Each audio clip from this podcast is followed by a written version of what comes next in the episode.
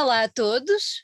Hoje viemos uh, ao lado lá do Atlântico. Uh, nós costumamos andar pelo, por este Portugal a falar com os nossos amigos músicos uh, de norte a sul do país, mas desta vez optámos por não fomos de avião, mas pronto, quase, e fomos até ao Rio de Janeiro, onde está, onde está o Léo, que é o nosso convidado uh, e elemento fundador da banda de Vaneio.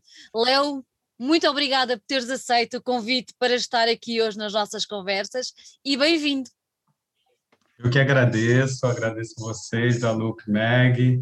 Estou muito contente com essa conversa que a gente está tendo hoje. Estou muito contente da, da Devaneio estar tá atingindo novos horizontes, né, além mar. E, enfim, só tenho a agradecer a vocês por esse convite. Obrigada, muito obrigada. É um gosto poder partilhar uh, o trabalho de músicos que, de outra forma, se calhar, se não fosse por esta onda digital ao qual fomos obrigados em virtude da pandemia, não é? Mas que acaba por ter esta parte muito boa que nos leva a falar com pessoas que, se calhar, de outra maneira era muito mais complicado e, e assim é, torna-se mais fácil e mais acessível levar a vossa palavra, a vossa música mais além e dar-vos a conhecer cá em Portugal. Eu queria começar por te perguntar um, a banda já tem uns anos uh, e eu gostava de, de, perceber como é que tudo começou. Eu sei que tu fizeste uma, uma, uma mudança de cidade, digamos assim, de São Paulo para o Rio de Janeiro, que também ficou de alguma maneira ligado à, ao nascimento da banda. E pelo meio também há aí um festival psicadélico que acabou por te trazer o bichinho de querer fazer uma banda deste género. Conta-me tudo. Exatamente, exatamente. A banda, é, o projeto, né, vamos uhum. dizer assim, o projeto começou em 2013, né, é, e a gravação é, do primeiro disco ocorreu só em 2020, né, então foi no decorrer desses sete anos aí aconteceu muita coisa, né. É, eu, eu fundei o Devaneio em 2013, né, é, depois de ter participado desse festival Psicodália, né, que é um festival que eu posso dizer que assim que, que foi um festival bastante transformador assim na minha vida, né? E acredito que também na de várias pessoas, né? É, porque é um festival que começou pequeno é, no ano 2000 e até o momento antes da pandemia, né? Ele ocorreu, né? Acho que até 2019 foi o último ano, né? E eu participei desse ano também como como público, né? E, e, ele mexeu muito comigo esse festival, né? Foram vários shows muito marcantes, como shows, do, shows dos Mutantes, uh, Steppenwolf, uh, Gong, uh, Alceu Valença, enfim, vários artistas da MPB né, vários artistas da, do rock progressivo, do rock psicodélico, né, do rock alternativo de uma forma geral e da música folk, a música brasileira, né, e artistas também como alguns que eu citei é, estrangeiros, né. Uhum. Então atualmente, né, até o momento antes da pandemia, né, também tem essa fronteira, né, esse festival estava em, em torno de 6 mil pessoas, né, e por conta dessa, dessas experiências, essas experiências psicodélicas que eu tive nesse festival, eu tive essa, esse start, né, de, de, de falar, caramba, eu preciso voltar a compor, eu preciso criar algo é, a partir dessa inspiração que esse festival me trouxe. E aí Mas surgiu tu, o devaneio. Tu, tu já estavas relacionado com o universo da música antes?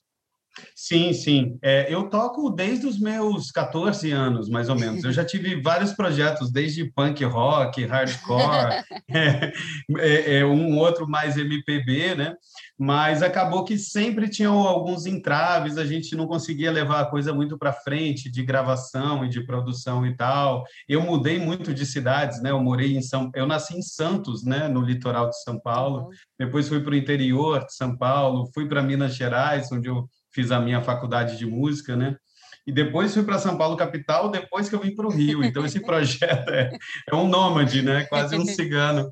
Então Então, nessa, nessas mudanças, né, eu começava projetos né, musicais, mas acabavam se sendo interrompidos né, por conta de, dessas mudanças. E uma, o, o, o Festival Psicodália também influenciou na minha pesquisa de doutorado, né, que eu fiz sobre, sobre o Festival Psicodália. Né? Então, acabei trabalhando na produção do evento também, né? Que eu, eu, que eu, eu costumo, é, foi. Eu fiquei dois anos na produção do evento, conheci o pessoal, foi, foi muito interessante, foi uma imersão mesmo, né? Agora está faltando só tocar no festival com Devaneio, né? Quem sabe depois da pandemia depois a gente pandemia. consegue retomar isso. Olha, e Léo, foi, e, né? e, por, e porquê, porquê que lhe deste o nome de Devaneio? Foi assim uma loucura que te passou pela cabeça? Olha, é, na verdade, o, o nome da banda, a gente ficou um, um tempo, assim, um bom tempo. O, o, o, nome Devaneio nós fechamos no ano passado só, na verdade. Ah! Tinham vários, vários nomes que foram, foram surgindo e tal. É, mas como a gente ainda não tinha fechado a gravação do disco, okay. é, então é tranquilo, ainda não, não não ter esse nome, né? A okay. gente estava ensaiando para gravar, né? Então eu comecei esse projeto em São Paulo, Isso. aí depois eu vim para o Rio, eu estava fazendo essa pesquisa de doutorado, eu tive que parar um pouco a banda, que eu ainda estava achando que eu ia voltar para São Paulo para poder gravar com o pessoal. Acabei mudando para o Rio, aqui ainda permaneço e não devo voltar. A banda com os, os amigos de lá acabou e eu montei um novo grupo aqui né? Porque como as músicas eram minhas, né? Acabava que eu tinha uma certa liderança aí nesse projeto, né? E aí montei com o pessoal daqui que eu conheci também na universidade. Um foi chamando o outro, o outro eu conheci num festival de rock aqui também chamado Aldeia Rock, é, o baixista, né? Então hoje estamos eu, né, no, na voz uhum. violão, né? É o Christian Dias na guitarra, o Matheus Schmidt no baixo e o Gabriel Lodo na bateria. Então, fechamos nós quatro. Às vezes a gente toca alguns outros instrumentos também. Na, na gravação vocês vão ouvir gaita, vocês vão ouvir um, um, um baixo fretless. Tem a percussão também, é, é bem importante. O Alexandre Garnizé, que é uma figura da percussão aqui nacional muito forte, já tocou com grandes artistas daqui também. Então, e ter gravado cinco músicas do disco, né? Ele gravou cinco músicas o nome, com vocês. Bom, o nome Devaneio, né? Acabei rodeando e não respondi a pergunta. Gravou cinco das sete músicas. Isso, isso. Então, foi, foi uma participação mais do que especial, né? então... Mas estavas a falar agora do nome. O nome Devaneio, a gente... Eu, eu pensei nessa coisa, né? Do, do isso, o nome devaneio é essa coisa do, do, do, sonhar acordado, né? Então acho que ele, ele tem um, traz um pouco dessa dessa psicodelia e ao mesmo tempo também dessa coisa da meditação, né? De, uhum. da, transcendência que é um tema que está em todo o disco, né? Eu queria trazer um nome, é como é um, um, nosso primeiro álbum e é um álbum conceitual, né? Ou seja, todas as músicas elas estão meio que entrelaçadas, é como se fosse uma música só né? Tem músicas que você não vê o final, ela já começa uma outra música, às vezes no mesmo acorde, no mesmo tom, as letras estão dialogando umas uhum. com as uhum. outras, né? Então, é, essa coisa do devaneio tem a ver com a transcendência também, né? Do você viajar acordado, você se transportar para outros lugares, né? Mesmo estando acordado, estando num, num, num, estado meditativo, né? Essa coisa do, do, viajar, seja pela psicodelia, seja pela meditação. Né? Olha, diz-me uma coisa, ouvindo o vosso som, percebe-se que todos vocês têm uma prática, tu falaste há bocadinho no baixo fretless, não é, não é toda a gente que consegue tocá-lo, uh, os teus companheiros, tu falaste que fizeste faculdade de música, os teus companheiros também são pessoas já bastante experientes no universo da música, certo? Sim, sim, sim, com certeza. É, nem todos é, fizeram faculdade de música, alguns começaram, mas depois é, abandonaram a, a, graduação, mas continuaram Isso. na música, assim, como uhum. músicos práticos, né? Sabem teoria também, né? Todos eles sabem é, teoria musical, dão aulas de música, Isso. mas alguns têm outras formações, né? Eu, o que é, se formou em música também, que eu sei, é o Cris, o uhum. Christian Dias, o guitarrista, uhum. né? O Gabriel Lodo, ele estudou um, um tempo lá na Unirio com ele. É, eu acho que ele não chegou a se formar, mas também fez faculdade de música, enfim, todos, uhum. cada um foi, foi transitando. Essa formação do músico acaba muitas vezes sendo um pouco informal também. Na né? prática, prende-se muito na, na prática, prática, não é? Exato, Olha, e, tu, tu, falaste já por várias vezes uh, da onda mais psicadélica e tudo mais. Quem são assim as vossas grandes referências? Se eu te perguntasse uh, aonde é que vocês foram beber inspiração para, para criar o vosso som, que é um som de rock psicadélico, ouvindo percebe-se imediatamente. Uh, quais são assim as vossas grandes referências, tanto nacionais, a nível do Brasil, uhum. quanto internacionais? Sim, sim.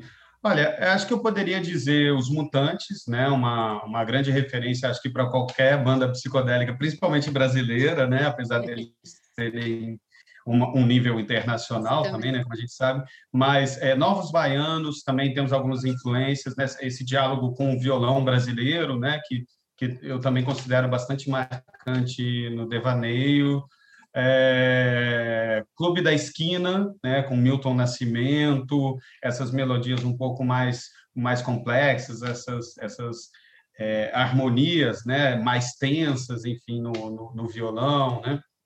é, poderia dizer Secos e Molhados, Baden Powell, é, Tim Maia, né, Tim o Maia. disco Racional também, que já traz um pouco dessa, dessa coisa mais funk, né, mais funkeada, é, James Brown, assim, digamos assim, né, é, e aí do, do, do, meio internacional, os clássicos, né, Pink Floyd, Jethro Led Zeppelin, Emerson, Lake and Palmer também é, uma, é um grupo que eu gosto muito, acho que é, algumas músicas eu me inspirei bastante e tem aquelas misturas, né? Cada um vai trazendo o seu universo, né? Eu gosto muito, por exemplo, também de Rage Against the Machine. Então, alguns riffs da, da guitarra, do violão, eu acho que eu, que eu tirei algumas é, é influências de lá. Black Sabbath, eu gosto muito do Black Sabbath.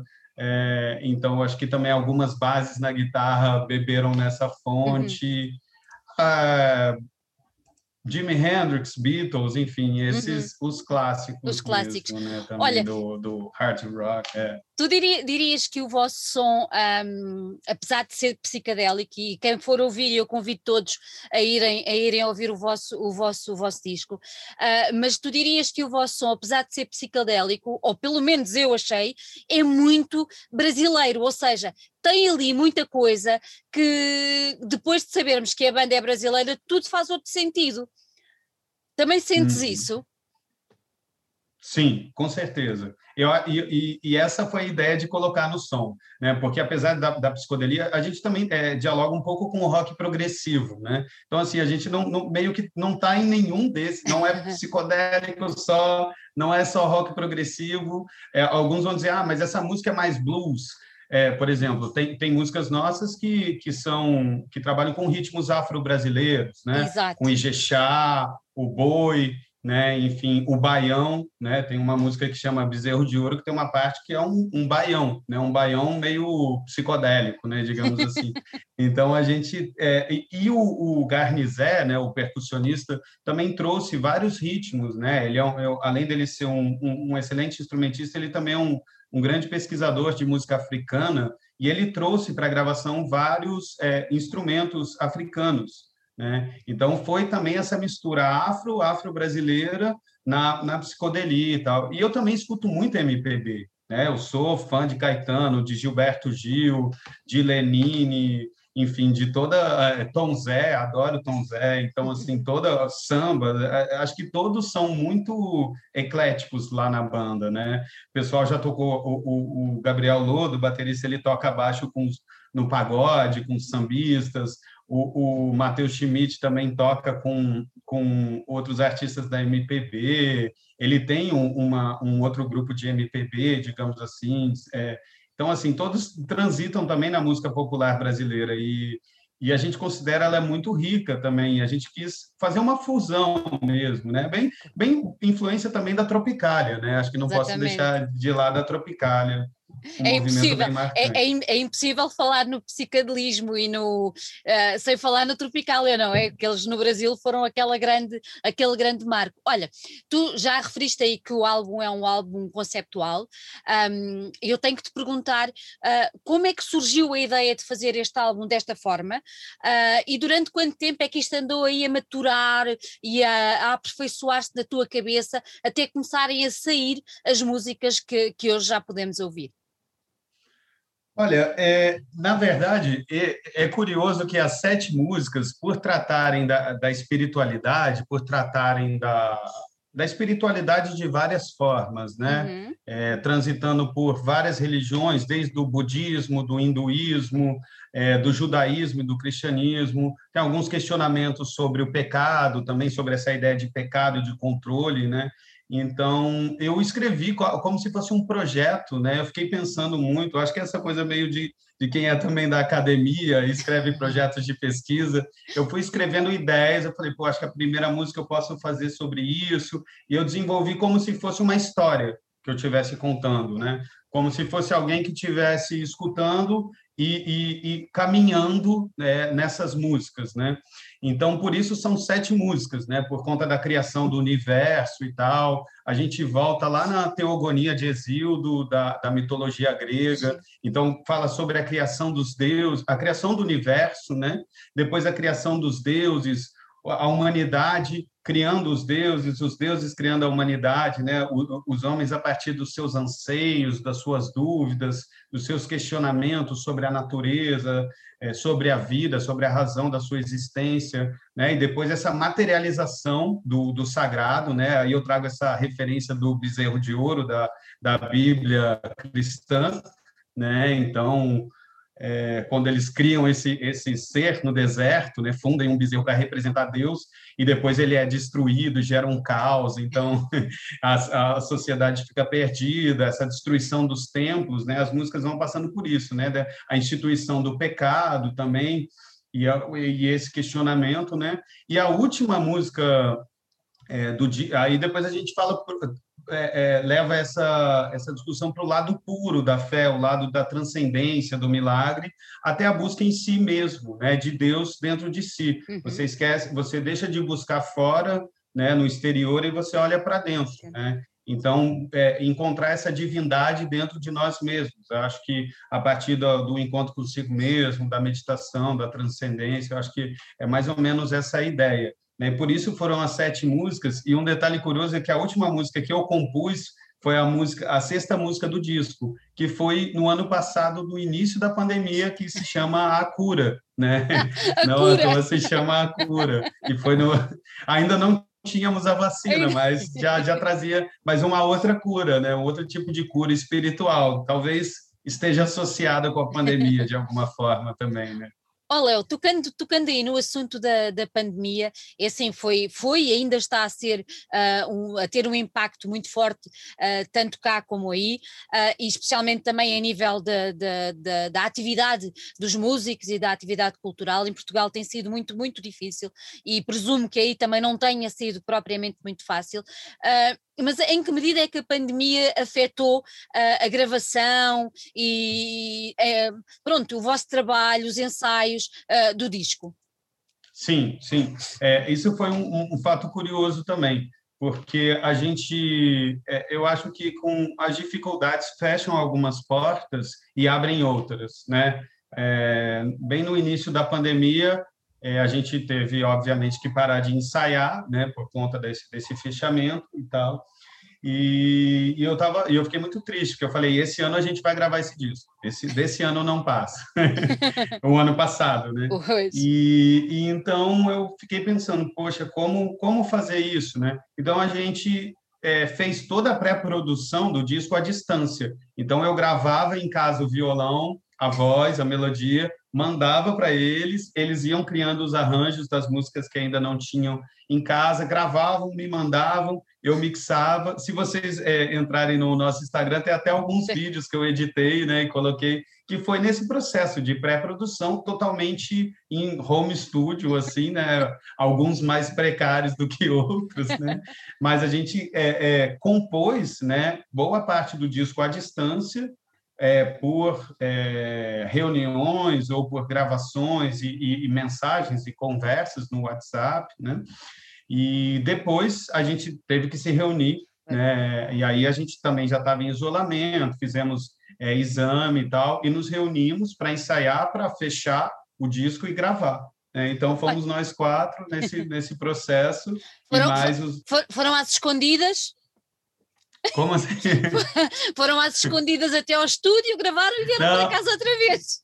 Não, é, exatamente. Na verdade, eu, eu, até fiz um processo é, para evitar. Eu, eu pegava, saí de carro daqui da minha casa e passava na casa de cada um para não terem que pegar o, o claro. transporte público. Então, assim, a gente tentou ao máximo né, trazer essa segurança. Até onde eu sei, ninguém foi contaminado lá. Né? Estamos todos bem, todos tem sido, tem, tem, tem sido, preciso muita criatividade, não é? Os músicos e os artistas, além de criarem criativamente as suas obras, uh, tiveram que pôr a criatividade ao, ao, ao serviço uh, para conseguirem concretizá-las. Olha, tu falaste-me um, ehm, que fizeram tudo à distância, até à altura de fazer a efetiva gravação de todos Isso. juntos. Um, ehm, tu escreveste primeiro e depois foram compondo os temas, ou foi como é que, como é que isso foi? Uh, ou, ou, seja, fizeste os temas, seja, a história toda, não é? O guião da tal viagem, uh, e depois os teus companheiros foram te ajudando a fazer essa viagem a nível musical, ou como é que foi esse processo? Sim, sim. É, é, as músicas, na verdade, tanto a letra quanto a composição são minhas, né? Todas okay. as sete são minhas. É, mas os arranjos a gente fez coletivamente, né? Eu escrevi letra e os acordes, e aí eu tocava para eles. Aí, claro, alguma coisa a gente sempre muda, fala, ah, essa parte pode repetir, essa parte pode tirar, até porque fazia músicas muito longas, né? Acho que por influência do, do rock progressivo, são músicas de sete, oito minutos, às vezes, a gente Oxe. deu uma uma enxugada. então, é, foi, os arranjos foram todos da, do devaneio mesmo, né? E as composições foram minhas. Então, eu chegava é, ainda antes da pandemia, a gente se reuniu, eu mostrei todas as músicas que eu tinha, com violão e voz, fui cantando, aí fui, explicava a, é, a, o contexto da letra, né? E aí eles foram entrando na viagem e tal, né? Essa coisa, por exemplo, muito de efeitos, né, de guitarra, que traz uhum. essa coisa da... É, a escolha também do baixo fretless, né, que para algumas músicas, para trazer essa coisa mais introspectiva, né, esse olhar um pouco mais, mais para dentro foram ideias deles, né? Os pedais, por exemplo, da guitarra, alguns pianos que entraram, né? Do, do piano Rods foram do, é, dos outros músicos. Então, assim, é, eu, eu certamente posso dizer que as músicas ficaram muito mais ricas, né? Com eles. Não, não foi uma coisa de forma alguma fechada, assim, uhum. para a música tem que ser assim tinha tinha toda a estrutura musical e da letra, né? A letra, eu acho que eles não mex, acho que não mexemos em nada não. No máximo suprimimos algum pedaço que se repetia, né? Mas é foi Olha, os arranjos todos coletivos. Tu estavas a dizer há pouco que fizeste uma. comprimiram algumas, algumas músicas, uh, isso já com a ideia de quê? De passar na rádio, porque a rádio tem fama de não passar músicas muito longas. Eu não sei se tu viste o filme do, dos Queen. Uh, sim, sim. E há aquela parte. Bohemian Rhapsody. Bohemian Rhapsody exatamente, e há aquela parte em que eles dizem: não, não, ninguém corta, mas isto não vai passar na rádio, não interessa, ninguém corta. E essa parte é muito gira e é muito exemplificativa sim, disso, sim, não é? Sim, sim. na, na verdade, não, não foi, foi uma questão mais complicada do que a rádio, né? É, as, as músicas ainda são longas. A mais curta eu acho que tem cinco minutos. Cinco então, é, minutos. É, é, que foi acho que a primeira que a gente lançou. É, a gente lançou já dois singles, né? Uhum. Desse disco a gente é, separou dois singles. O primeiro foi da música Entre a Espada e a Cruz, que também é, que saiu o clipe também, e o segundo foi Miragem, né? As duas com clipes, e agora a gente está lançando o álbum na íntegra, né? É, mas é, como a gente tem essa ideia de gravar o LP ainda, né? É, a gente fez a, a, a mixagem, a masterização para o digital, né? Para o Spotify, Deezer, né? essas uhum. plataformas, e para LP, é, para o vinil. Né? É, só que não cabia, não iria caber no, no, no lado do vinil. E eu precisar de, de, mais outro vinil. Então, alguns cortes a gente teve que fazer. Eu, eu Foi até engraçado com, que com um guitarrista, teve uma, a segunda música do disco, eu falei, não, eu quero um solo muito longo, vai, vamos, vamos embora no solo de guitarra, né? Que era um, uma que tem bastante influência do Pink Floyd, essa eu poderia dizer. E eu queria que essa viagem fosse longa mesmo, né? É, aí ele gravou um solo maravilhoso, só que eu estava ainda achando ele um pouco curto, assim. Era, ele tinha só uns dois minutos e meio, assim, de solo. E aí, e aí depois conversando com com o pessoal lá do estúdio Carolina, né? Até é legal falar os nomes deles aqui, o Ângelo Wolff e o Kayan Guter, que foram os responsáveis aí pela gravação, mixagem e masterização, foram excelentes também, super profissionais, né? É, eles falaram, olha, a gente está... Quanto cabe num lado do vinil? Porque a gente viu que não ia caber, né? É, seriam três músicas de um lado e quatro do outro. Mesmo assim, a, a gente teve que cortar um pedacinho né, do finalzinho de uma e o finalzinho da outra, assim, dá um fade out, né, para caber no vinil. Então, foi, foi mais uma estrutura do vinil, né? Mas, mas no digital ela está inteira. Ela está inteira. Tá, tá inteira. É só para o vinil. Olha, Léo, diz-me uma coisa: vocês vão lançar, pelo que sei, o disco é lançado nesta sexta-feira, certo? Exatamente. Esta sexta-feira estamos a dia 26. 26. Dia 26. 26. Então diz-me, para já vocês vão lançar só no digital ou o vinil vai sair já também agora? Não, para agora vai ser só no digital. O okay. vinil, em breve, eh, não sei ainda, não posso precisar qual mês, uhum, mas em uhum. breve, espero, espero que ainda é, nesse semestre, né? E também deve sair um mini documentário. Deve sair, não, ah. ele, já, ele, já, está pronto, a gente está só vendo a melhor hora de, de colocar ele no ar, né? E um o, documentário. o, documentário é sobre a banda ou é só sobre uh, a elaboração deste, deste disco? É sobre a gravação uhum. desse disco. Ele pega, ele tem como um tema central essa música que eu falei, a cura, que é uma música que ela, é, ela é um pouco mais leve, né? A gente quis fazer, gravar uma música sem bateria, né? E sem guitarra. Essa música ela é só violões, é, baixo, fretless e vários instrumentos de percussão e voz, né? Então, a, a, a música que norteia esse documentário todo é essa música A Cura, e mostra o processo de gravação dela, tem algumas outras, alguns episódios engraçados ali, umas conversas meio nonsense. Então, é, tá, tá bem interessante, que foi pelo Daniel Santana, o Dan Santana, e o Lucas Santana, que, que gravaram esse processo aí da, da nossa gravação. Né? E esse, esse, esse, vamos poder vê-lo quando? Já tens data mais ou menos para isso? É, no, no, no, mês que vem. No mês, mês que, vem, que vem, com certeza. É, em abril, acho que na primeira quinzena a gente deve soltar também esse, esse mini doc. Está bem interessante Olha, também. Tu referiste que lançaram dois vídeos já, e eu queria te perguntar, porquê que escolheram para dar a conhecer o vosso trabalho a mais gente e para dar a conhecer o álbum, porquê que escolheram estas duas, estas duas músicas em específico? Sim, sim.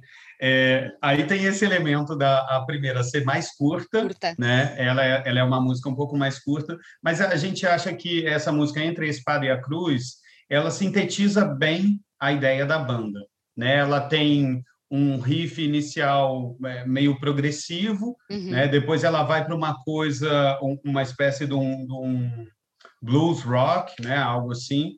É, ela tem uma letra marcante e, e, de certa forma, também um certo refrão. Eu não, as minhas músicas não têm muito refrão, é, que às vezes são histórias, né? Mas essa tem, tem até um refrão, né? É, e depois ela vai para uma coisa mais funkeada, mais dançante, assim, né? É, é, nesta, é, nesta, é, nesta, que tu tens uma referência ao Tim Maia, ainda há pouco falávamos ex, dele. Ex, exatamente, exatamente. Essa, na própria letra, né? Eu, eu trago uma referência, né? Do, no Caminho do Bem, falando do, do disco do Tim Maia. Então, e, e a gente ficou até na dúvida, quando a gente foi lançar a segunda música, né? É, a Miragem, né, o nome dela. Se a gente não lançaria ela primeiro, que a gente é, no, nos ensaios a gente estava gostando muito dela. É, a gente falou, pô, essa música tá tá pesada, né? Ela, ela é, ela é a, talvez acho que a mais pesada do disco. Uhum. Né? Só que a gente ficou com medo das pessoas ouvirem a primeira música e, e acharem que a banda era outra outro estilo. né? Poderiam até achar que era alguma coisa ligada a um metal, né? Que tem uns riffs bem mais pesados, né? No, é, não chega a ser metal, mas ele, ele dá uma, uma chamada mais forte, né? Digamos assim. Então, é, e elas sintetizam bem né, essa ideia da banda. Acho que elas são músicas mais uhum. objetivas, uhum. mais diretas, né? E tem um certo refrão, né? Uma certa repetição o que é legal, acho que para uma primeira recepção do público. Olha, eu tenho aqui apontado que nessa da miragem tu fazes referência ao Karl Marx e ao Berman, aos filósofos. Porquê que, porquê que escolheste estes dois filósofos? E, e, porque assim, se a partida estás a falar de, de religião, não é? Estás a falar de, de uma coisa um bocadinho mais transcendente, Uh, como é que eles entram aqui? É, na verdade, é, é, não foi nenhuma ideia proposital inicial falar, eu vou escrever essa letra trazendo Marx, né, trazendo outros filósofos. É, eu acho que é, primeiro veio a ideia, okay. né, e, e, que depois eu vi que eu falei, pô, mas isso é Marx, né? Quando do sólido se desmancha no ar, né? Quando eu falo isso na letra, eu falei, poxa, mas isso é Marx, né? Então eu não posso deixar de, de, de trazer primeiro né, nessa coisa mental, né? Que a gente tá, eu estava escrevendo essa letra, eu estava falando sobre esse processo de destruição né, uhum. dessas imagens sagradas, né? Destruição física ou simbólica mesmo, né? É, assim de, de você quebrar essa ideia de um Deus distante, né? De um Deus que está lá no, no seu altar, do, do, de, de, de seres sagrados, né? E quando você quebra isso, você coloca é, uhum. se coloca nesse mesmo lugar do, do sagrado, né? Você não tem mais essa distância, né? Então, eu acho que essa coisa do, do sólido se desmanchar no ar, né? É o que vai trazer a possibilidade dessa aproximação, né? Com, com o divino, dessa aproximação de Deus e de, de olhar para dentro e ver Deus, né? Dentro de nós. Acho que isso é uma questão muito importante que a gente tem visto vários movimentos fundamentalistas religiosos, né? Uhum. Aqui no Brasil isso tem sido muito marcante também. Então, de, de, de como se aquela religião trouxesse a verdade, né? A única verdade. E aqui o Brasil é muito marcado também por religiões afro-brasileiras, uhum. religiões indígenas, né? São, são várias é, é, ideias de Deus, são vários deuses, várias criações do, do, do universo, né? Então, é importante relembrar que não existe uma só verdade, né? Então, quando você destrói essa coisa do solidificada, né? O sólido se desmancha no ar, você abre para para mil possibilidades, né? E aí vieram os filósofos meio que conversando. Exatamente, tu puseste-os a falar, foi muito engraçado. Olha, uh, vocês lançam o disco agora. Ah, queria fazer só mais uma, mais uma pergunta ainda especificamente sobre o disco. Aquela capa, a capa está muito, está muito interessante, está impactante. Eu olho para ali, se calhar estou completamente errada, mas aquilo leva-me para o meio dos incas, de uma coisa assim. Uh, Conta-me quem é que fez e qual foi a inspiração para fazer aquela capa? Sim, sim. Bom, é, quem fez é, toda, toda a arte, do, as artes, é, as ilustrações do disco foi uhum. um artista plástico né, de Curitiba chamado Ezequiel Moura, um artista bastante interessante também, vale a pena conferir as artes dele. E, na verdade, ele não fez só essa, ele fez todas as sete do disco que vão aparecer no encarte. Tem algumas que já estão no Instagram, mas é, a obra toda a gente, vocês vão ver no encarte do, do, do vinil, né, do disco mesmo. É, e essa capa foi inspirada num deus peruano, né, é. é, que chamado Tumi, né, que é o deus Sol. Na verdade, o que eu queria era a, a, essa ideia que não fosse um deus de, específico, né, falar ah, é, esse é o deus Sol, esse é o, fosse tivesse um, uma inspiração né, uma coisa meio afro, uma coisa meio indígena. Uhum. Então, eu fui trazendo ideias. Eu falei, olha, algo como um amuleto da sorte, como um deus, né? Então, assim, uma mistura. E depois, assim, analisando esse esse deus, parece que tem até um chapéu. Parece. Que, é meio do, do lembra um pouco do, do, dos cangaceiros do Nordeste brasileiro, Lampião, enfim, acho que ele tem uma coisa brasileira também, né? Embora a inspiração seja do deus Tume, né, que é do deus Sol, né? E quem fez o design também é, da capa é, foi o Elcio Queiroz, um artista plástico, também designer, agora é esse de Minas Gerais, e que também está fazendo do disco todo, né? Vai fazer do, do, do, encarte do disco. E foi mais ou menos essa ideia, né? Cada, cada uma das artes que foram sendo compostas foram para cada música do disco, entendeu? A capa só ela tenta sintetizar todas essas artes.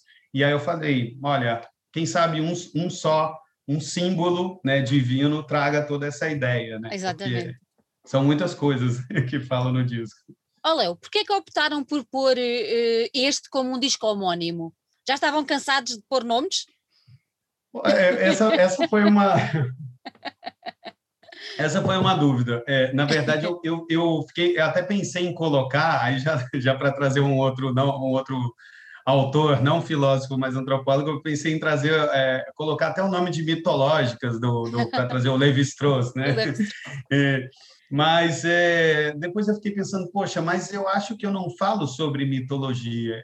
Eu, eu falo também, mas eu acho que é, é mais sobre essa coisa da espiritualidade. Uhum. Eu fiquei pensando, né, quando a gente está fazendo o release para para divulgar também nos lugares, do que, que eu falo né, nesse disco? Que depois que está pronto, você começa a ouvir e fala, pô, não, mas realmente qual o eixo central, né? Às vezes eu pensava que era religião, mas não é. Não é. É a espiritual, é a ideia de espiritualidade, né? Que ela está, obviamente, em todas as religiões, né? ou deveria estar, pelo Pode. menos. Né? mas é. E aí eu fiquei nessa mitológicas. Ah, eu acho que não, acho que também podem confundir, achar que eu estou trazendo outras coisas, e não estou falando diretamente de indígenas também, né? Como ele estudou alguns grupos. Então eu falei, olha, é o nosso primeiro álbum é, completo, né, o álbum conceitual, eu acho que devaneio, devaneio, pronto, é isso, é homônimo. Acho homônimo. Que... E é um devaneio, né? Não deixa de ser um grande devaneio do disco também. um, grande devaneio. Olha, e hum, concertos, como é que, como é que isso está aí complicado? É. Como é, que, como é que vocês veem o futuro para pôr este, para pôr este disco em cima de um palco? É, agora tá no, o Brasil está numa situação bem complicada, né? Porque, vamos dizer, na época que a gente gravou o disco, é, acho que foi o melhor momento, entre aspas, né, uhum. da pandemia, que foi o, onde, onde a curva estava mais lá embaixo. Se você olhar na, no Google, né, você vai ver que teve essa primeira onda, que na uhum. verdade nunca terminou, mas ela abaixou Tava bem. Uhum. E tá, isso. E aí depois, novembro, dezembro subiu e agora só sobe, né? Nós estamos agora no pior momento da pandemia jamais visto aqui no Brasil. Né? Estamos com mais de 2 mil mortes por dia, então não tem e a previsão é, de vacinação está muito lenta. Então assim tá eu acho que da primeira dose nós tomamos é, tomaram só 5% da população. Eu não tomei obviamente pela minha idade. E a segunda dose da vacina só do, não chegamos a 2% ainda. Então esse ano vai ser um ano muito difícil já pior talvez que o ano passado para os artistas né eu acho que a gente o que a gente vai conseguir é fazer uma live, né? Uhum. Fazer lives assim e tentar arrecadar, enfim, doações, né? É, eu tenho pensado algumas outras estratégias, né? Como camisetas, né? O, além juntamente o do disco, a venda dos discos, né? Para para que a gente possa ter alguma renda claro. também a, da banda, mas é um momento muito difícil para, principalmente para bandas independentes, né? Acho que é, é difícil até para artistas grandes, é. né? Porque eles ainda vão é, com certo cuidado em programas, mesmo às vezes estando em casa, né? É, então tem essas transmissões muito mais profissionais do que a gente e para os artistas independentes, né? É, tudo tem que ser, sair do nosso bolso né? Então vai fazer uma live, paga e depois vê o que que consegue de volta. Vai fazer um gravar um vinil, paga é. e depois tenta recuperar o dinheiro. É, é sempre mais para divulgação do que para o dinheiro em si. E, e, o que seria diferente se fossem shows, né, claro. presenciais, né, que aí você ainda consegue fazer uma uma turnê. Então, eu acho honestamente bem difícil que esse ano seja possível algum show presencial aqui no Brasil, né? Mas quem sabe ano que vem, é, daqui a um ano, vamos torcer para a gente poder, né, é, retornar né, fazer shows, retornar a ensaiar, porque eu, eu nem estou vendo o pessoal da banda, a gente se pois. fala, mas não, não nos vemos, né? Só, só por uma reunião online que a gente faz, é, ou conversas mesmo. É muito complicado, não é? Está muito complicado. É, está uma situação difícil. Difícil. Olha, Léo, muito obrigada por ter estado aqui connosco, gostei muito de conversar contigo, parabéns pelo vosso trabalho, espero sinceramente que a situação melhore aí, uh, e que não pior por cá, mas que sinceramente nós acompanhamos diariamente o que se passa no Brasil e, e realmente deixa-nos a todos muito preocupados, porque, porque o vosso povo não merece, de todo, de todo. Uh, mas olha, desejo muita saúde, uh, que tudo corra pelo melhor e que vocês consigam, nem que seja através de lives, Instagram, o que seja, mas levar a vossa música bem mais longe, porque ela bem merece. Um grande beijinho e muito obrigada. Eu, eu também agradeço muitíssimo mais uma vez pela oportunidade, agradeço a todos da Look Mag. Acho que é, um, é uma oportunidade de ouro para nós poder estar tá tendo essa conversa, poder estar tá divulgando o nosso trabalho aí em outro país, né? Um trabalho, apesar de já ter sete anos, é ainda muito recente, né? Estamos no nosso primeiro álbum. Então, eu espero que, que com essa divulgação as pessoas também escutem por aí, gostem e que a gente possa né, manter mais diálogos. Espero que vocês estejam bem, que se cuidem, estejam todos se cuidando por aí e que venha logo essa vacina para nós, logo, logo, se logo, libertar logo. Dessa, dessa prisão o quanto antes. Muito obrigado. Um Obrigada, um beijinho. Tchau. Tchau.